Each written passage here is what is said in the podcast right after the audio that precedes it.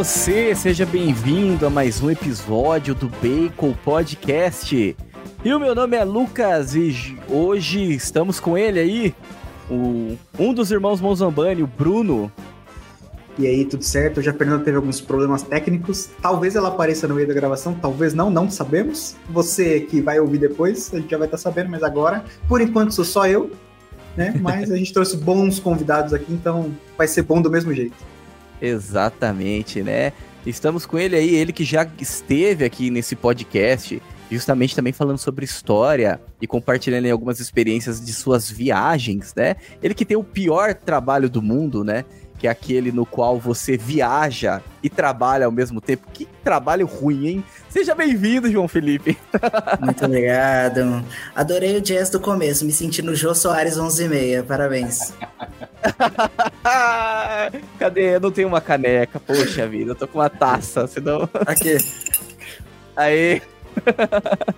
muito bem, muito bem. Eu, assim, eu juro eu... que é chá, eu juro que é chá.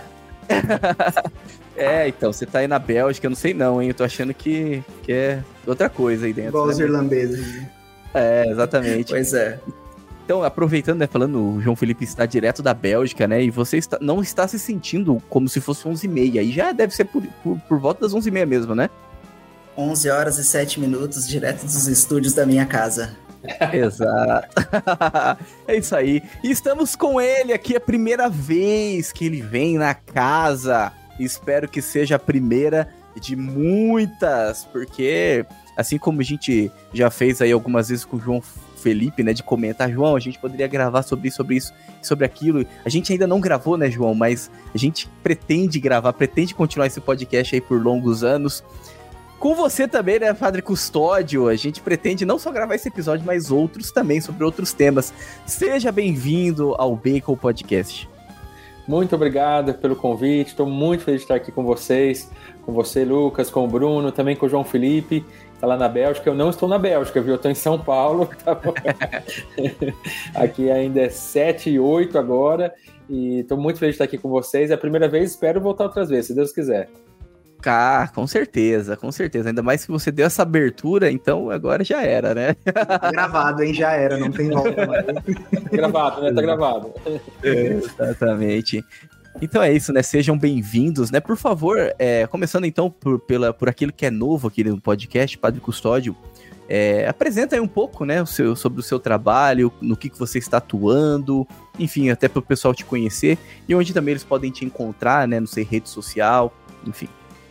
Maravilha eu sou padre da Arquidiocese de São Paulo. Fui padre missionário por muitos anos, fiz parte de uma comunidade chamada Aliança de Misericórdia e recentemente estou fazendo uma experiência na vida diocesana, assumi uma paróquia no bairro do Tucuruvi. Tem sido uma grande experiência, uma bela experiência encontrar as pessoas que frequentam aqui a paróquia, um trabalho muito, muito pastoral, muito simples, né? E ao mesmo tempo é, me dedico também a algumas coisas aí que, que eu gosto muito. Uma delas é o tema de hoje, o Caminho de Santiago de Compostela o, também os exercícios espirituais de Santo Inácio de Loyola, que é uma experiência um pouquinho coligada aí com as peregrinações de Santiago, né? Santo Inácio era um peregrino, e eu também estou concluindo um mestrado em Direito Canônico e estou começando um trabalho aqui em São Paulo para ajudar alguns casais que estão buscando a nulidade matrimonial, né? Mas Santiago de Compostela é uma paixão, um hobby, um desejo, um traço espiritual, né? Então isso tem feito parte da minha vida de uma forma muito intensa. Olha aí, hein? Só nessa apresentação já deu, já, já rendeu dois temas, hein? dois temas. Maravilha. Então vou deixar aqui no link na descrição. Uh, posso deixar o seu Instagram para o pessoal te... Ótimo, deixa eu não falei. É o arroba Padre Custódio, é fácil de encontrar. Certo, certo. Então vou deixar aqui para facilitar o caminho do pessoal. Por favor, João Felipe, então, né? Caramba, você tá na Bélgica, como assim, né? Os ouvintes que ainda não escutaram no episódio do qual você participou, né? Então, como assim você tá na Bélgica? Como assim o pior trabalho do mundo? Por favor, explique aí e onde o pessoal pode te encontrar. Tá bom, então sou João Felipe, sou é, moro aqui na Bélgica também a, desde 2017 e trabalho tanto no desenvolvimento de alguns projetos sociais como também é, na organização consultoria de viagens pela Europa, né? Também faço alguns outros roteiros em outros lugares, no Brasil e outros lugares do mundo, mas sou especializado em roteiros é, pela Europa. Então, esse é o melhor trabalho do mundo, na verdade. Então, viajo um pouco, trabalho um pouco, trabalho bastante. Fui irônico, tá, gente? Pelo amor de Deus, fui irônico, hein? sim, Continua. sim. Então, é, faço esse trabalho, acompanho pessoas que estão querendo viajar pela Europa e que não têm a experiência e a expertise de organizar isso com facilidade, que requer muita pesquisa, né? Então, é, de maneira a otimizar os recursos, a fazer uma boa experiência de viagem e também é, complementar a experiência de viagem é, que geralmente é simplificada em lifestyle, gastronomia e visitar lugares muito famosos, com arquitetura, arte, história e religião, que é muito importante, por sinal. Caramba, que trabalho, hein? Olha só. Pelo amor de Deus. Inveja. inveja é pecado, hein? Não, eu, estou, eu, eu gosto aqui de, de passar esse calor que eu estou passando. Mas é isso, né? Então, sejam bem-vindos, né? E se você ainda não acompanha o Bacon também, os links estarão na descrição, assim como do Padre Custódio João Felipe, tá bom? Vai lá no arroba Bacon Podcast BR no Instagram, segue a gente também no YouTube, segue, deixa o seu like, se inscreve, enfim, compartilha com seus familiares, com seus amigos. Esse que é um, também um episódio com um tema muito importante, muito curioso, muito interessante, né? que envolve ali religião, história. Tenho certeza que vai despertar o interesse de muitos, então compartilhe aí com seus amigos e familiares. E também estamos com a campanha do Apoia-se. Então, se você quiser ajudar a manter esse podcast, vai lá no apoia.se barra Podcast. Toda ajuda será muito bem-vinda aí para a gente consiga manter o sistema que nós utilizamos para transmissão, para gravação, enfim. Certo? Sem mais delongas, vamos então para esse tema que ele está muito especial. Muito bem, meus caros nerds dessa terra de Santa Cruz, acompanhe mais esse episódio do Bacon Podcast.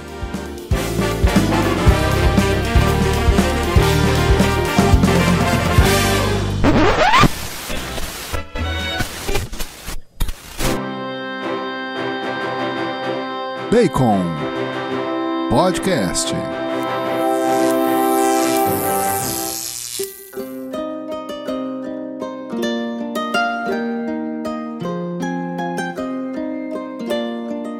Muito bem, Bruno, dê-nos a sinopse desse episódio. Hoje nós vamos peregrinar, né, de forma intelectual pelo caminho de Santiago de Compostela, né? Vamos ouvir, conhecer a história, conhecer a devoção, um pouco de como funciona essa peregrinação, esse caminho. Tem um caminho, dois caminhos, vários caminhos? Que história é essa, né?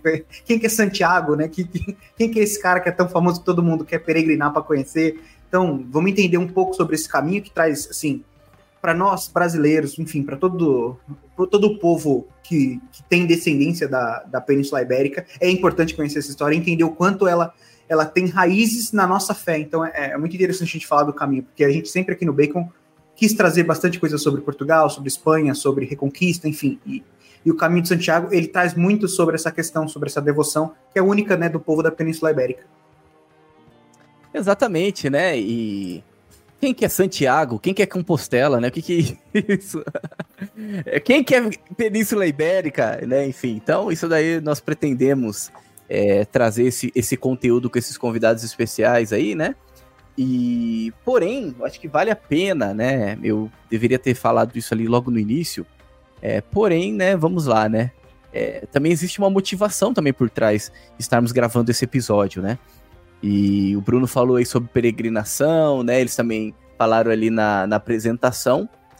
Mas eu fiquei sabendo que vai ter uma peregrinação, né, pra, é, do caminho de Santiago de Compostela nesse ano de 2024 onde vão ter aí a presença, né, que vai estar acompanhando o João Felipe e o Padre Custódio.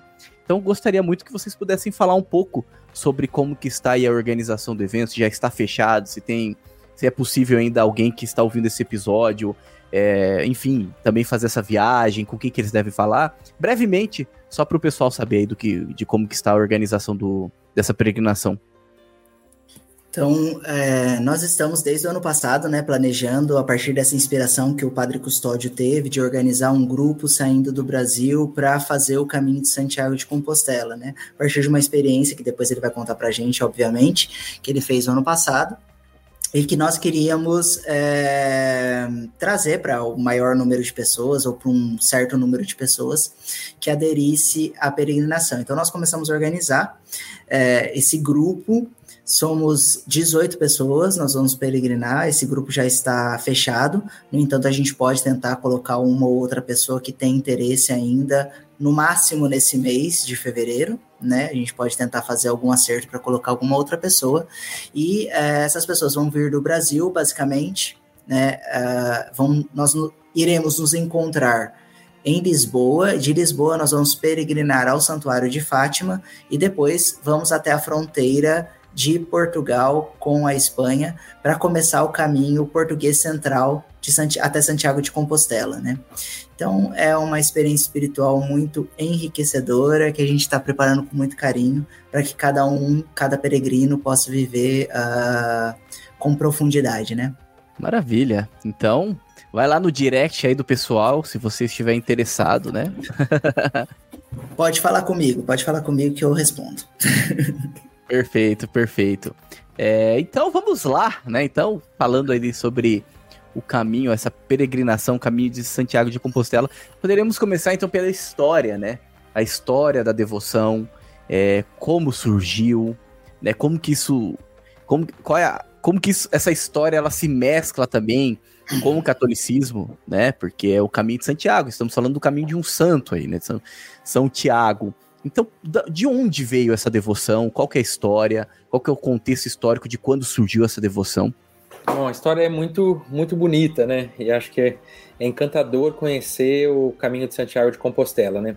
Conta-se que Santiago, Santiago Maior, um dos apóstolos de Jesus Cristo, foi evangelizar depois ali da, da diáspora, depois que os apóstolos saíram de Jerusalém, ele chegou até a Península Ibérica, né? Onde hoje é formado por Portugal e Espanha e foi evangelizar na, na região da Galícia.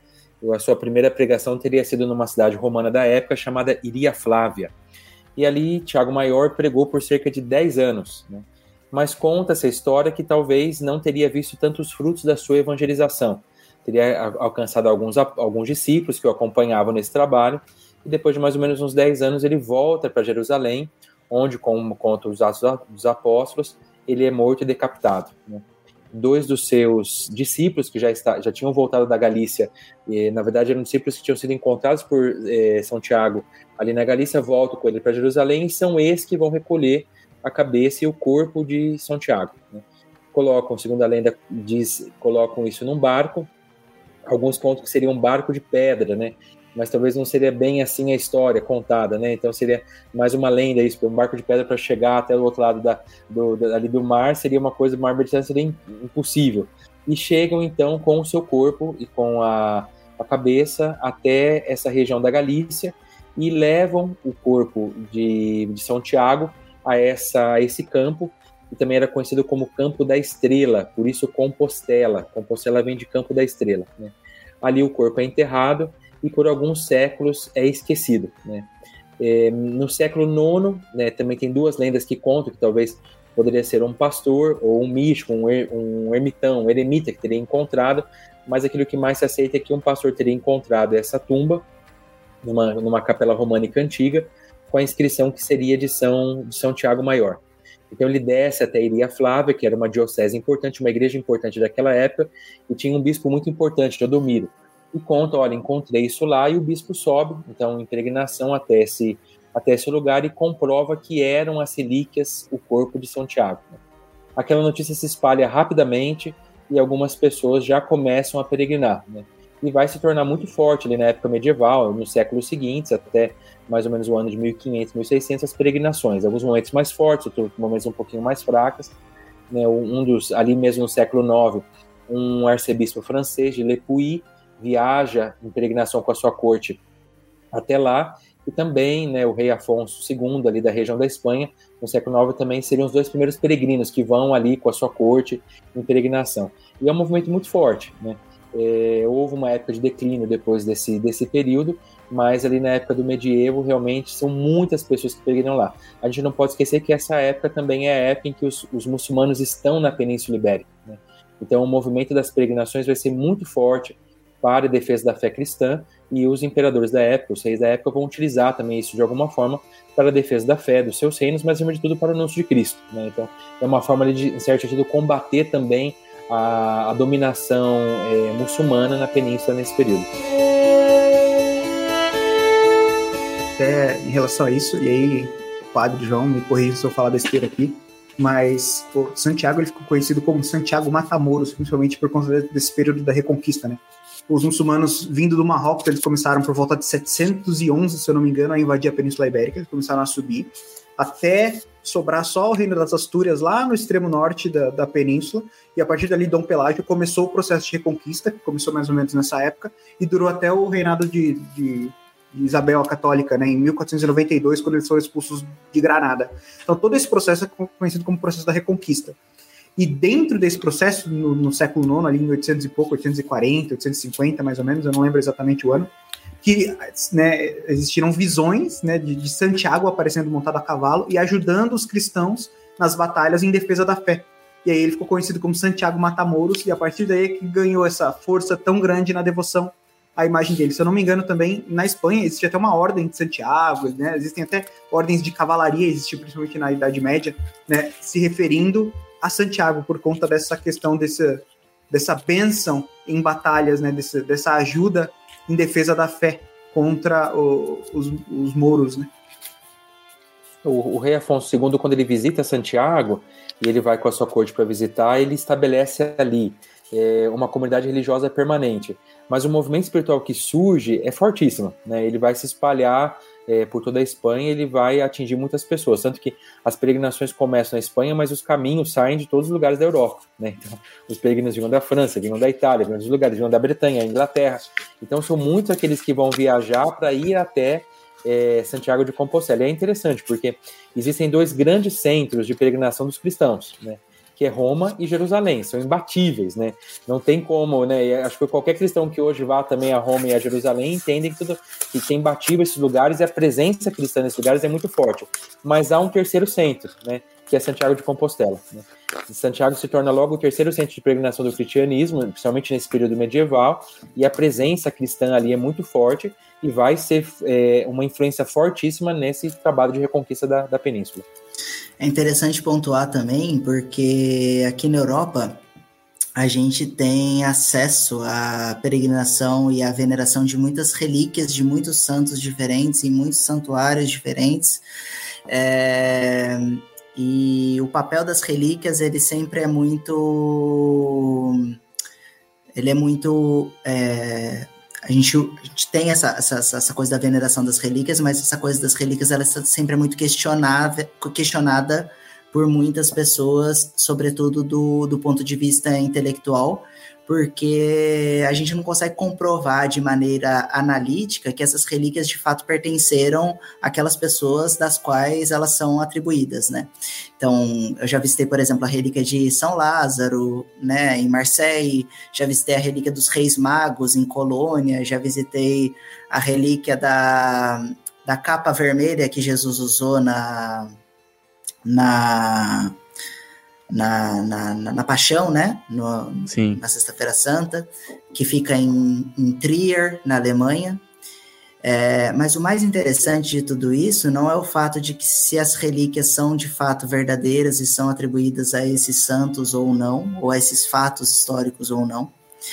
O mais interessante para mim é o valor espiritual daquilo que se viveu e que se construiu em torno das relíquias a força da tradição em torno das relíquias, né? Então, uh, hoje a gente também tem muita essa, entre aspas, né? Muitas pessoas têm muita essa superstição de que se você tiver contato com uma relíquia, você vai é, ser ou curado ou ser é, abençoado, etc., né? Mas o que importa quando a gente fala da veneração das relíquias e na de Santiago, para mim, não é diferente, é o fato de que aquela tradição teve uma força que se perpetuou na história, né? E chegou até nós de alguma maneira. E a gente tem essa oportunidade de poder fazer esse mesmo caminho hoje, né? Então, é, quando eu penso nesse, em todo o contexto cultural, em tudo aquilo que as pessoas viveram em torno das relíquias de Santiago, eu me sinto automaticamente atraído de uma certa maneira a também fazer é, esse movimento de peregrinação. E isso é, é, muito interessante porque a gente de fato é muito questionado, né, aqui na Europa sobre o valor de fato dessas relíquias, né? Mas o valor está na, na, na tradição e naquilo que se viveu em torno delas. Né? Acho que é muito interessante pontuar isso também. É, é legal isso que você está falando, João, porque assim, aqui nós, todos católicos, a gente inegavelmente admira, venera o valor religioso de relíquias de santos. Eu mesmo visitei Santa Catarina de Sena e eu me tornei de, muito devoto, agora minha santa de devoção, minha maior santa de devoção, por conta da visita que eu fiz até Siena. Mas, né, tirando esse contexto religioso, é impossível, e em Santiago acho que isso é mais latente ainda, né, é o fato de que a veneração da relíquia e o ponto histórico da relíquia de Santiago ela tem um papel fundamental na formação da nação espanhola e da nação portuguesa. Se eu não me engano, Santiago ele é, inclusive, é, o padroeiro do exército, o padroeiro de Portugal, alguma coisa nesse sentido. Então, assim, a, a nação espanhola e a nação portuguesa, elas foram fundadas com um peso cultural muito grande de Santiago. Então, se você é ateu, se você não se importa com relíquias, enfim, se você é, não é católico, não tem como, mesmo assim você tem que admirar e tem que entender o peso histórico que tem Santiago de Compostela, né, para para a Península Ibérica como um todo e automaticamente para nós que viemos de lá, né, brasileiros e, e, e América Latina, a gente sofre essa influência, não tem como. E se você parar para pensar no contexto medieval da Europa como um todo, né? Você pensa naquele contexto feudal, né? Onde as pessoas viviam em cidades muradas para se proteger de tudo aquilo que era exterior à vida da cidade, né?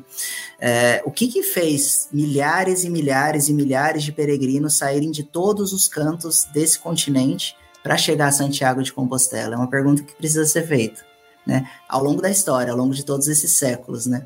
Então, é, a gente fala hoje do caminho de Santiago principal, né, o caminho é, português central, o caminho português da costa e o caminho francês, é, passando ali pela Espanha, que são os, digamos assim, depois o padre pode falar melhor, mas os principais, as principais rotas do caminho de Santiago. Mas se você pega os mapas estendidos do caminho de Santiago, eles chegam até aqui a Holanda, Dinamarca, enfim, todos esses outros países mais ao norte, ao centro e ao norte da Europa, né? Aqui em Bruxelas mesmo, se você anda nas ruas do centro da cidade, você encontra as compostelas indicando o direcionamento do caminho de Santiago, né? Então, qual foi a força espiritual que fez com que esses milhares de peregrinos se sentissem de uma certa maneira atraídos é, para descer até Santiago de Compostela venerar as relíquias do santo, né? E, uh, depois, se a gente quiser trazer para nossa realidade hoje, acho que depois a gente vai avançar na, na conversa, a gente vai chegar nisso também, é, de como que hoje as pessoas fazem o caminho de Santiago, de como que hoje as pessoas participam, é, vivem essa peregrinação, né? A gente pode se perguntar é, sobre, essa, sobre essa questão central do homem, né? Então, uh, o Jordan Peterson falou recentemente, eu acho que ele fala bastante sobre isso, né? Que o grande, a grande questão da humanidade é a busca do sentido, né? Acho que até no Maps of Meaning ele desenvolve bem essa questão do sentido, do valor do, da, do, da busca do sentido e do sentido para o homem, né? Então, é, que as pessoas, que essas pessoas todas ao longo da história foram fazer até Santiago, né? Era só uma, era só um impulso religioso ou era também uma busca interior de alguém que estava querendo descobrir algo mais sobre aquilo que ele era, né? Então, é, ele fala, o Jordan Peterson fala que o, a busca do sentido, o, o sentido é a questão central do homem, né, dentro da ordem do universo. É interessante isso também, né? Porque hoje em dia, no caminho de Santiago de Compostela, você tem inúmeros peregrinos, mas você tem inúmeros tipos de pessoas também, né? Você não tem só católicos fazendo o caminho de Santiago de Compostela hoje, né? Você tem inúmeras pessoas, né? Eu estava até conversando com um rapaz hoje, aqui na, no interior do, do país, que fez o caminho de Santiago. Primeiro, a, a namorada fez o caminho de Santiago de Compostela, dois anos atrás, e o ano passado eles fizeram juntos, e no final do caminho de Santiago de Compostela ele pediu ela em casamento, né? Então foi uma experiência muito bonita de ouvir dele essa, essa partilha, porque são jovens de famílias católicas, mas que não têm uma profundidade, uma experiência espiritual, meu Deus, assim, tipo, tão aprofundada, né? Mas é, ela falava, né? Eu vou. Às vezes que eu fui ao caminho de Santiago, porque ela foi outras vezes quando ela era adolescente e jovem também, né? Às vezes que eu fui ao caminho de Santiago, às vezes que eu voltei recentemente no caminho de Santiago, todas foram vezes que eu cresci como pessoa, que eu me desenvolvi como pessoa, que eu me encontrei de uma certa maneira, né? Então, caminho de Santiago é também esse lugar onde você vai caminhar, você vai fazer silêncio, você vai se encontrar consigo mesmo, você vai colocar as ideias em ordem, você vai é, pensar sobre a vida, você vai tomar decisões. É um pouco como os retiros dos exercícios espirituais de Santo Inácio, né? Você vai poder usar a sua imaginação para poder é, chegar a algumas conclusões. É muito interessante, eu acho extremamente válida a experiência do Caminho de Santiago, até mesmo para aquelas pessoas que não têm é, ou uma raiz católica, ou enfim, uma experiência espiritual, né? Sim, sim.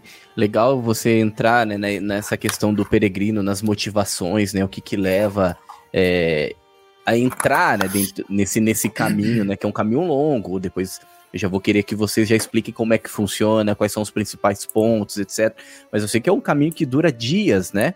E, mas é interessante exemplo que você deu, porque, como a gente conversou aqui nos bastidores, é, recentemente a gente gravou com o David Panceira um episódio que, que nós falamos sobre os convertidos literários, é baseado num livro, né, do, do, do Pierce. E eu, e eu pedi, né, para que o David também comentasse um pouco sobre o testemunho de conversão dele. Ele que era um ateu e co como que foi esse processo, essa, conversão, né? O que, que levou ele a, se, a passar de ateu para católico e um pai de família e, enfim, agora tá vindo, acho que o quinto filho dele, né? É o quinto, quarto? É o quarto, quarto, não sei, enfim. Acho que é quarto. Perdi as contas, acho que é quarto. É, Você achou duas meninas, é um menino, é. É, exato. Então, aí ele contou, né, que durante o processo de conversão dele, algo que foi muito importante foi o caminho de Santiago de Compostela, é, onde ele entrou nesse caminho para fazer, é, na intenção de tomar uma decisão na vida, né, ele já estava no processo de conversão, inclusive ele queria ser padre, enfim, né, então ele entrou no caminho justamente para ter uma luz, né, olha, o que que eu, o que que eu devo fazer da minha vida, né, comprar uma bicicleta, enfim, virar padre, casar, né, etc., e no final desse. E durante o caminho, né, na verdade, ele encontrou, né, hoje aqui a esposa dele. E. E, enfim, hoje é casado com ela, etc. O resto né? então, é história. É, o resto da história, exatamente. Então, é uma experiência e são experiências reais, né, que acontecem o tempo todo, né? São vidas que são transformadas, é, são vidas ali que, que passa. E ele até usou alguns exemplos de pessoas que chegavam no final do caminho de Santiago e começavam a chorar, a chorar muito. Pessoas que não eram tão devotas, que não tinham uma vida fervorosa, né? É, um, que não era um católico fervoroso ou que muitas vezes de outra religião, mas chegava no final e chorava e se emocionava muito, né? Então, interessante você entrar sobre essa questão da motivação, o que, que motiva essas pessoas, né? Isso é, isso é muito isso é muito bonito, né? E também queria que vocês também é, partilhassem como que foi também a experiência de vocês, antes mesmo da gente entrar nessa questão do como que funciona, né? O, os principais locais e, e, etc. Até antes do, do, do, padre contar da experiência dele, eu queria só trazer um pouco desse ponto que você e o João estavam comentando.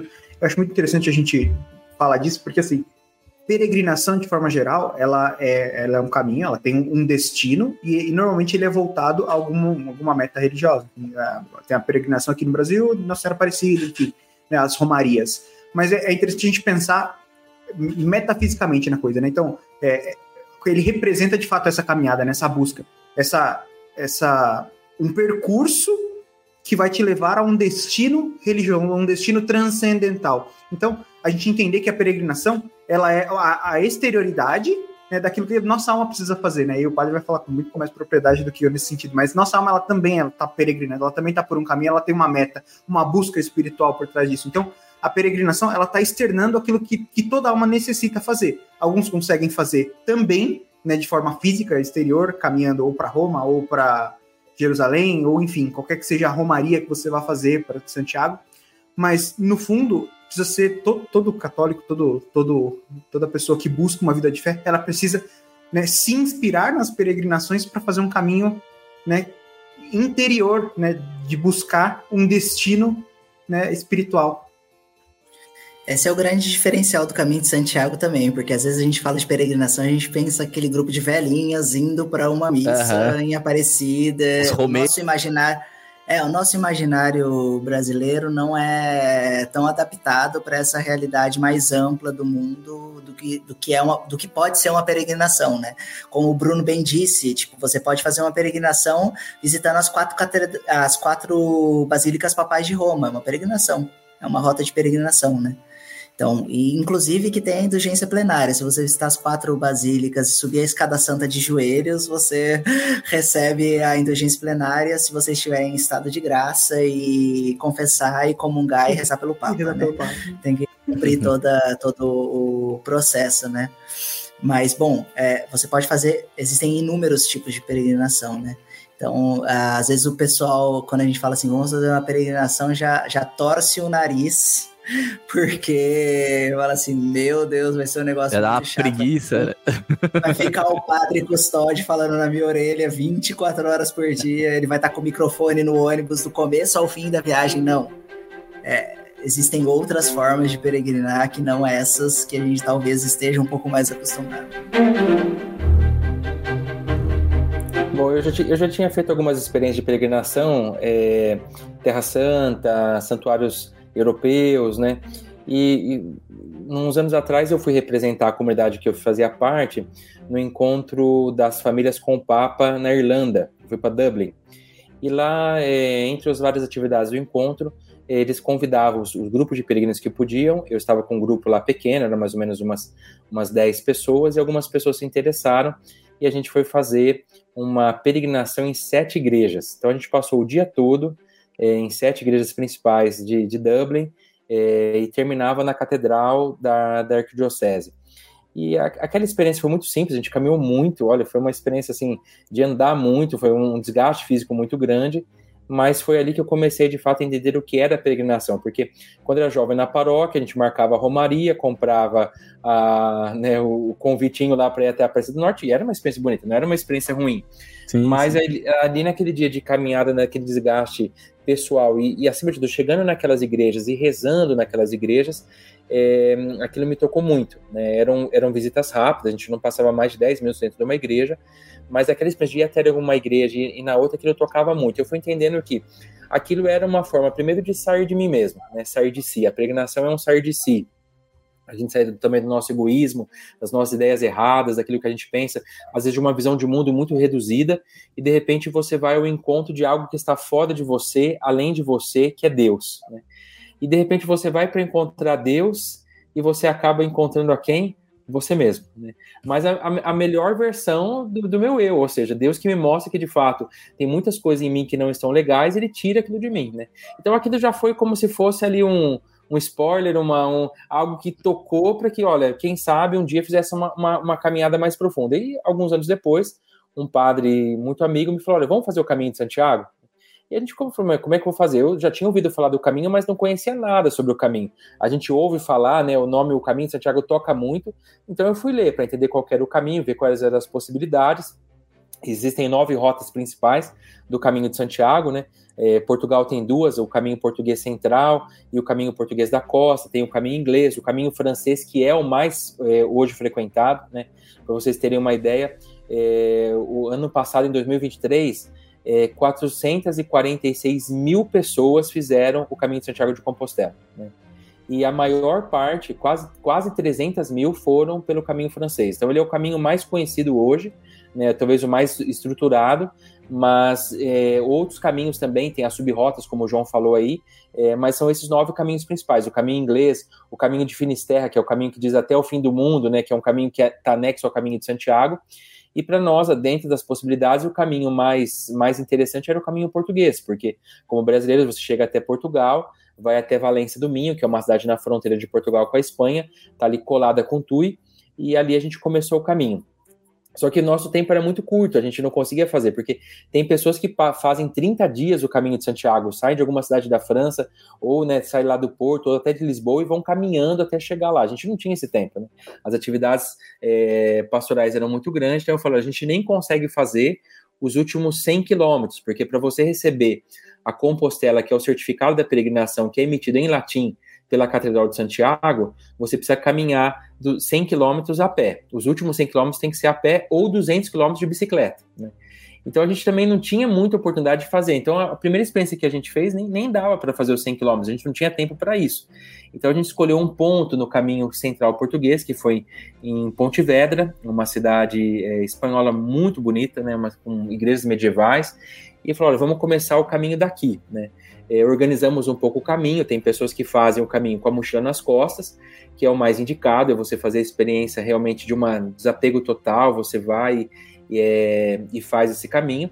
E as pessoas vão caminhando dia a dia, quando chegam numa cidade, elas procuram ou um albergue, um hostel, é, público ou privado, né? Mas a gente também não tinha essa possibilidade, porque a gente está vindo de um outro compromisso, então a gente organizou, e muitas pessoas também hoje fazem isso. Elas organizam pela internet, é, já, já agendam aí os albergues onde vão ficar, os hotéis, as, as pousadas, colocam uma meta de, de peregrinação por dia, então 20 quilômetros, em média 22, às vezes o pessoal vai caminhar um pouco mais, um pouco menos, e ela chega. E a gente foi fazer então esses, esses três dias de caminhada, a média diária de 24 quilômetros, né?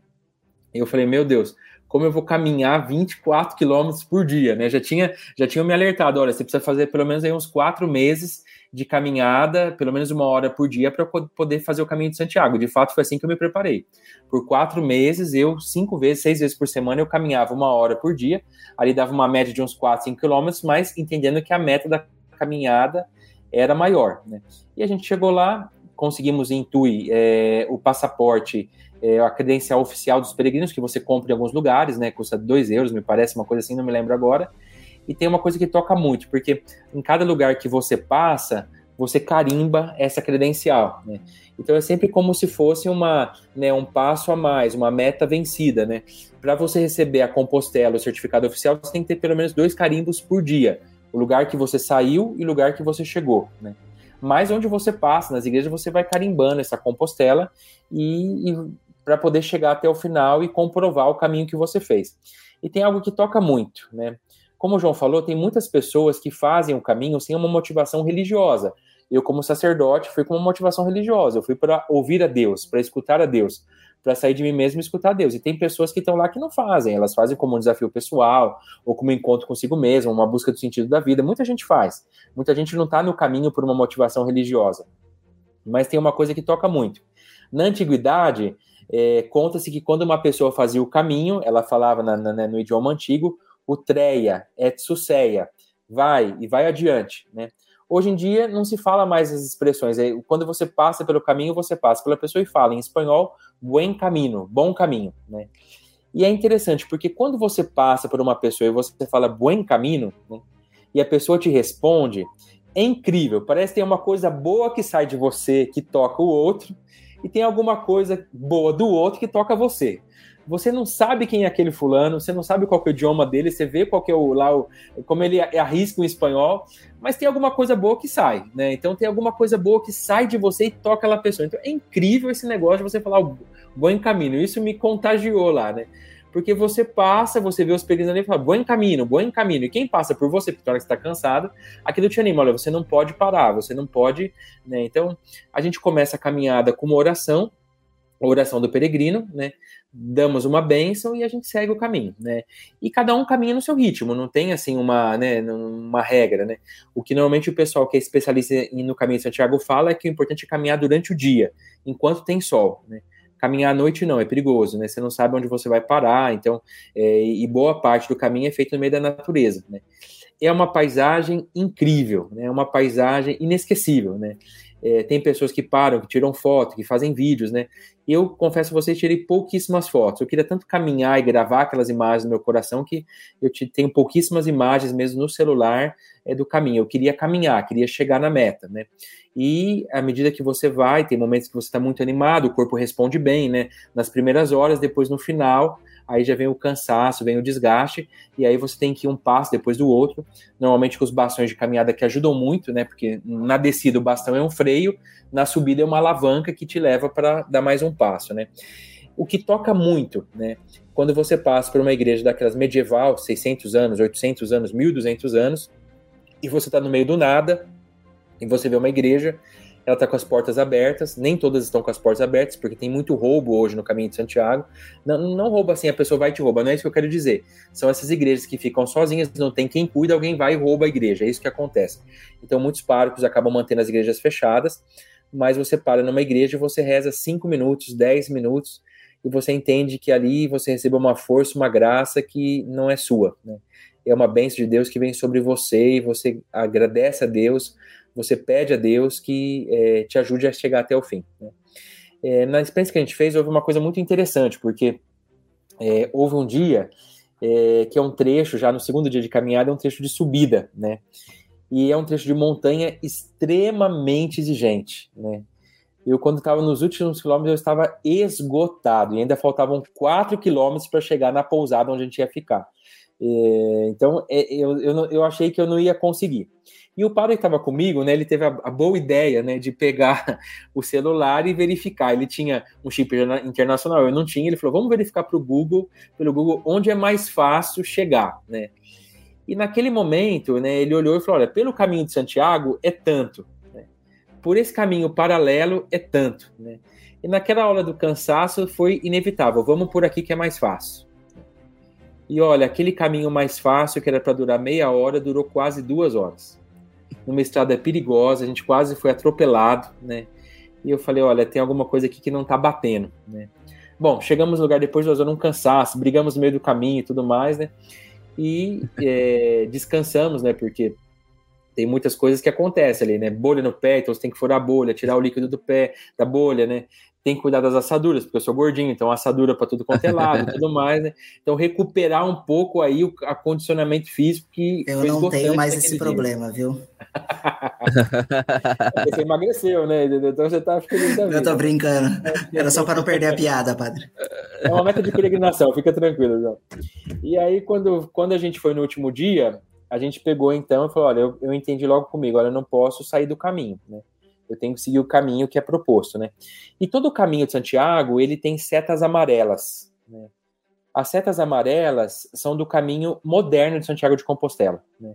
O caminho antigo tinha as, né, as vieiras, né, aquelas conchas que são características do caminho de Santiago, mas o caminho moderno, um sacerdote na década de 80, chamado Elias Valinha, ele foi marcando, junto com a Associação do, dos Amigos e Confrades de Santiago de Compostela, ele foi marcando o caminho de Santiago com, com, setas amarelas. Não tem como você se perder. Segue a seta amarela. Né? E normalmente embaixo de cada seta amarela tem a quilometragem que falta para chegar a Santiago. No último dia a gente seguiu o caminho e foi assim incrível você continuar caminhando, o esforço muito grande, o cansaço muito grande, sem fugir do caminho. Né? Quando nós chegamos em Santiago, depois de 24 quilômetros, ah, tem um ponto interessante. Quando você avista as torres da Catedral de, da, da, Catedral de Santiago de Compostela, faltam 6 quilômetros. São dificílimos esses 6 quilômetros. É uma coisa, assim, é passo depois do passo. Ali já não tem É muito no alto, né? É muito alto. Você está subindo para chegar até o topo de Santiago de Compostela. Realmente é muito alto. E quando a gente chega lá, meu Deus do céu, você chega naquela praça, né, a Praça do Obradouro, você vê aquela beleza daquela catedral, né? Não tem como não se emocionar, né? É um misto de sentimentos, né? É uma vitória sobre si mesmo, é uma vitória sobre o seu, sobre o seu próprio egoísmo, é uma vitória sobre um novo sentido de vida, quantas inspirações vêm pelo caminho, né? É incrível você ver pessoas que deitam ali, ficam uma hora, duas horas ali, ali deitadas, não tem como não se emocionar, né? A maior parte dos peregrinos se emocionam, né? É realmente algo muito forte, assim. É um sentimento muito pessoal, não tem como explicar, cada um vive vive ali. Mas foi tão, imagina, foram só três dias, mas foi tão cansativo que no primeiro dia a gente correu lá para o escritório do peregrino, chamou oficina do peregrino, para poder registrar a peregrinação. E não tinha nem força para entrar na catedral, né? Não tinha nem força para isso. Então, eu voltei mesmo para a Catedral de Santiago no dia seguinte, na parte da manhã. Né? Fui me confessar, fui fazer a adoração eucarística na Capela do Santíssimo de Santiago de Compostela e me veio um sentimento. Falou: olha, vocês sabem que nós padres rezamos o breviário, né? Muita gente reza também o breviário. E me veio o sentimento: olha, pega o breviário, né? E quando eu pego o breviário, né, acho que eu posso ler para vocês, eu tiro um texto de Santo Agostinho, né?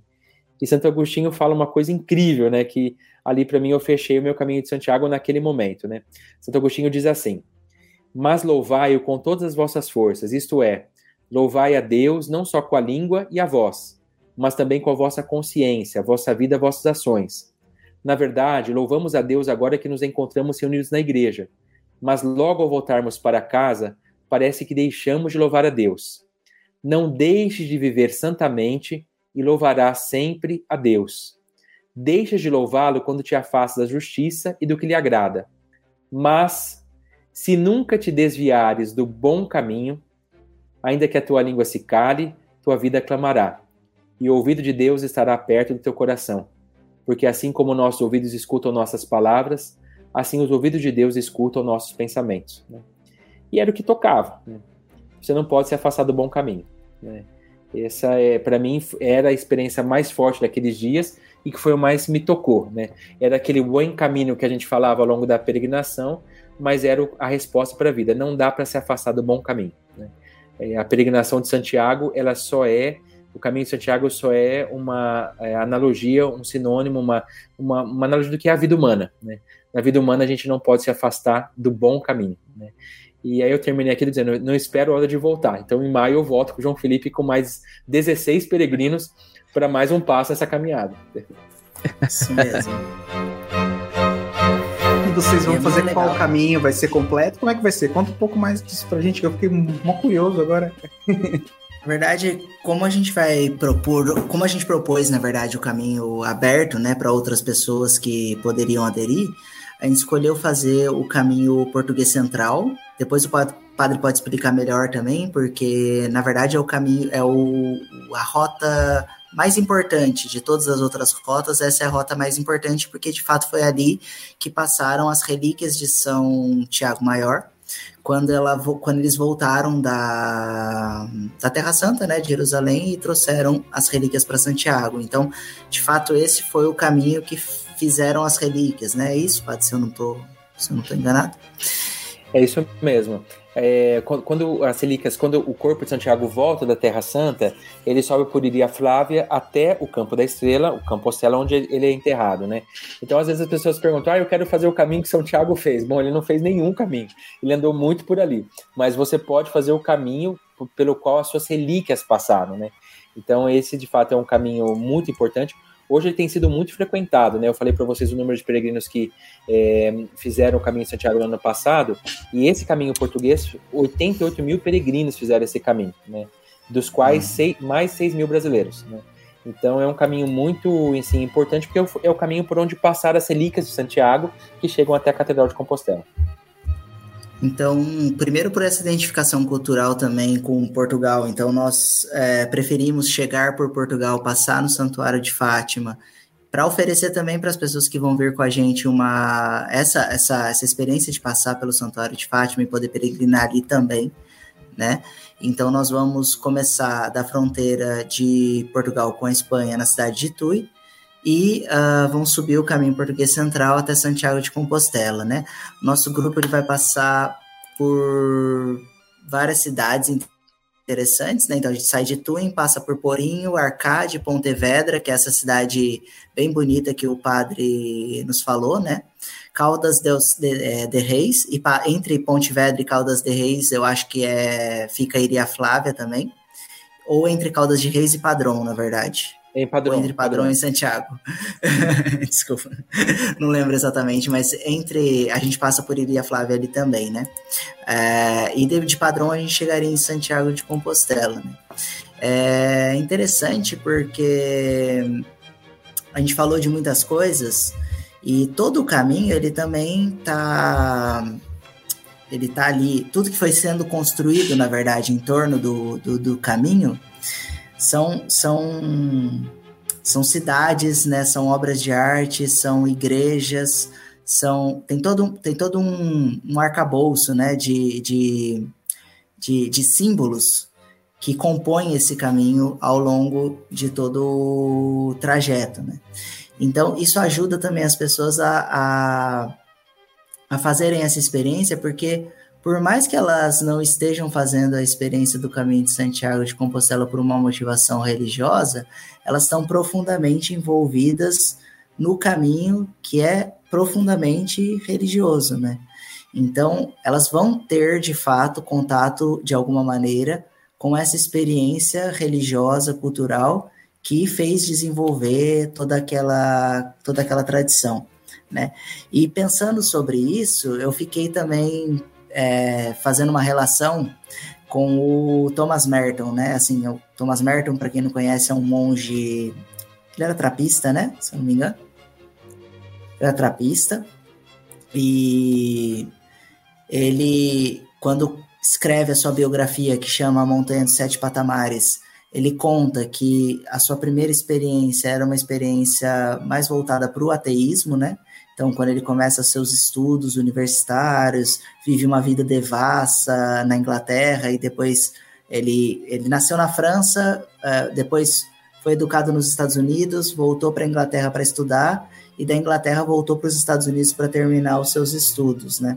Mas em uma das suas férias escolares nos Estados Unidos, quando ele estava em Colômbia, ele vai para a França para fazer uma, uh, um período de férias. E a França é, tem toda essa, essa herança da Europa medieval bem concentrada ali naquela região, né? Então, o que, que ele faz? Né? Ele anda e ele visita igrejas, né? E em uma dessas igrejas que ele visita na França, no sul da França, ele tem uma experiência muito profunda é, com Deus Pai. E quando ele tem essa experiência, ele começa todo o seu processo de conversão, né? Então, só para dar o um exemplo, né, de uma pessoa conhecida que depois virou monge, que a gente tem vários escritos depois para comprovar, né, que fez uma, uma, uma certa peregrinação e, e, fez esse encontro através é, da arte, da cultura, é, dos símbolos religiosos e dessa força do Espírito Santo que depois atraiu é, o coração dele para perto do coração de Deus de uma certa maneira, né? Então, eu acho que sempre é muito válido, né, para todas as pessoas fazer, fazer esse, essa, essa imersão, né, num ambiente que tem é, todo esse, todos esses elementos que podem contribuir também para que a nossa, a nossa experiência ela fica mais, fique mais profunda, né.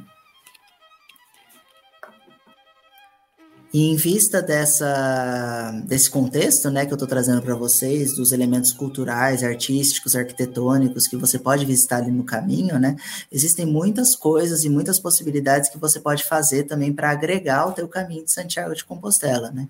Claro, você não vai encontrar tudo exatamente no caminho.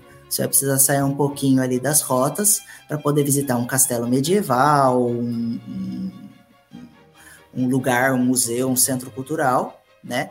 Mas existem duas igrejas que, segundo os especialistas de Santiago de Compostela, desse caminho português central, eles dizem que são as igrejas principais para serem visitadas ao longo do caminho, né?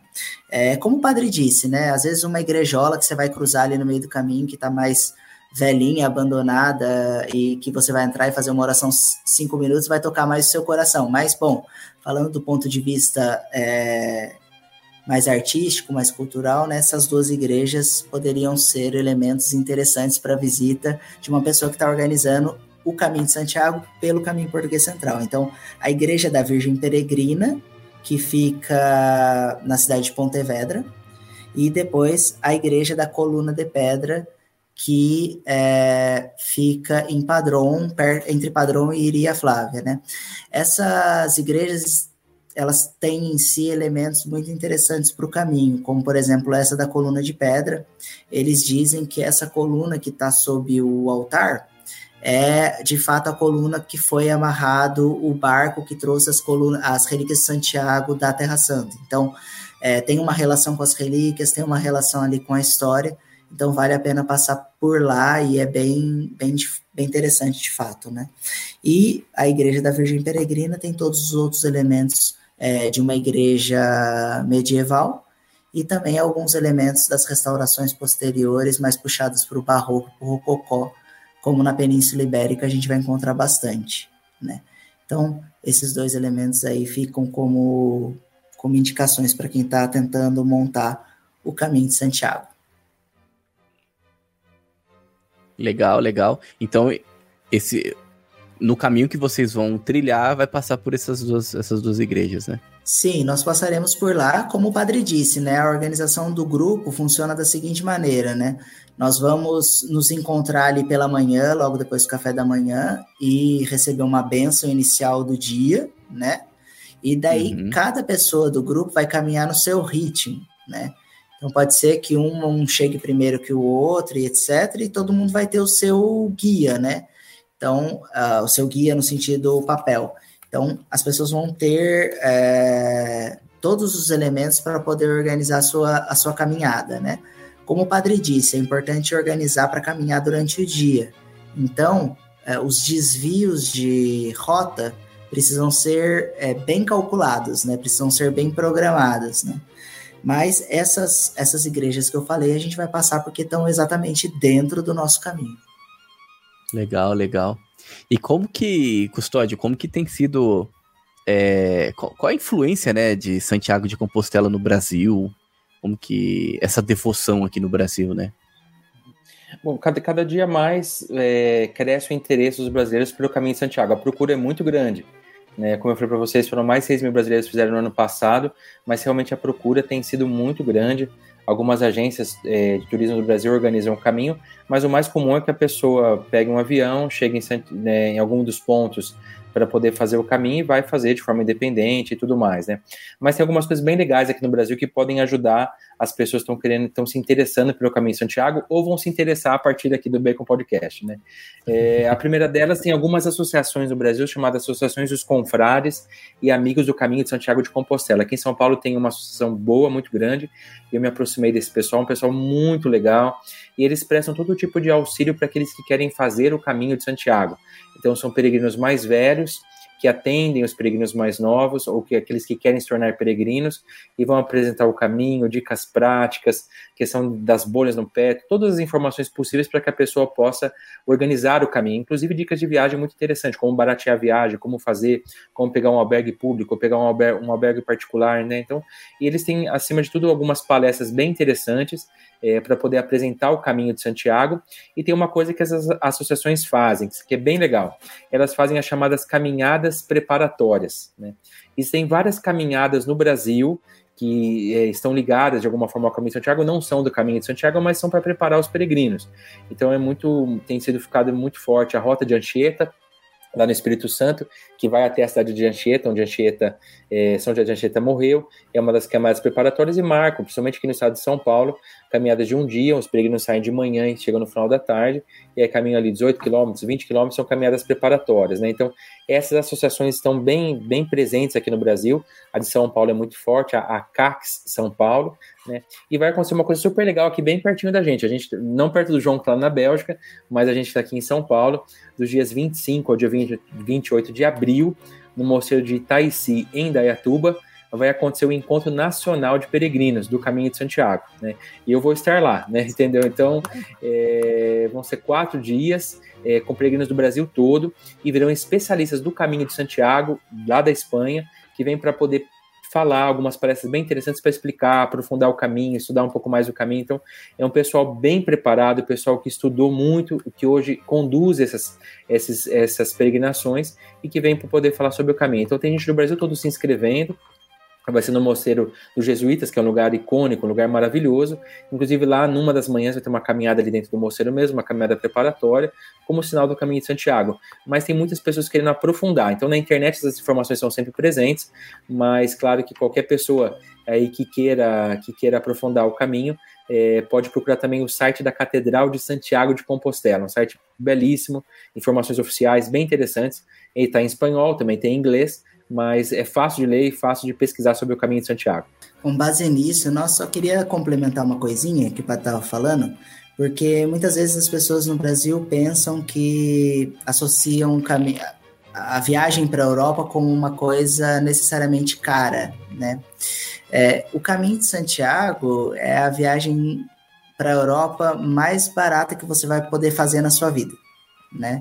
Então, tem, tem obviamente o custo do bilhete de avião, né? Que hoje em dia está muito caro, com a, su, com a subida aí dos preços da, da energia, as passagens aéreas decolaram de preço, as intercontinentais, sobretudo, né? É, mas o caminho em si é extremamente em conta, né? Então, a alimentação, existem menus é, pré-estabelecidos com valores fixos, que é o menu peregrino, onde você pode comer uma alimentação boa, saudável, nutritiva e etc.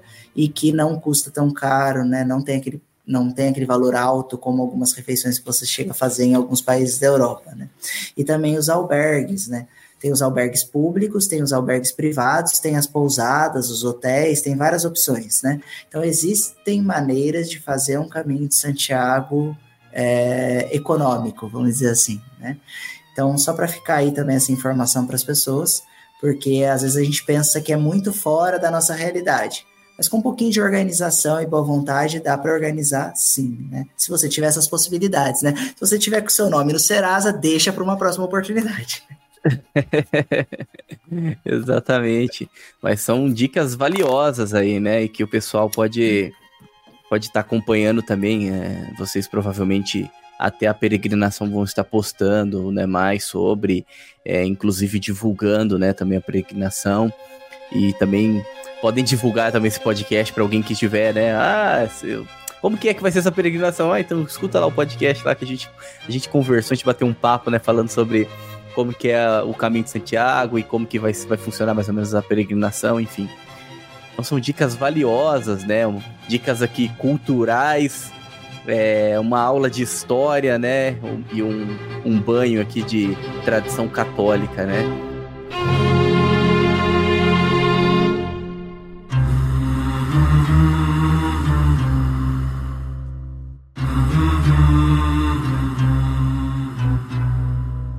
Muito bem, estamos concluindo mais um episódio do Bacon Podcast, um episódio muito especial com convidados aí muito especiais também, né? Que trouxeram esse tema aí, um tema aí muito bom, né? E, e eu tava até dando uma pesquisada, não tem muitos, muitos, tipo, muitos. Na verdade, eu não encontrei nenhum episódio, nenhum podcast falando sobre esse assunto, né? Então, é um assunto aí bem interessante mesmo, né? Que você conseguiu encontrar aqui no Bacon, né?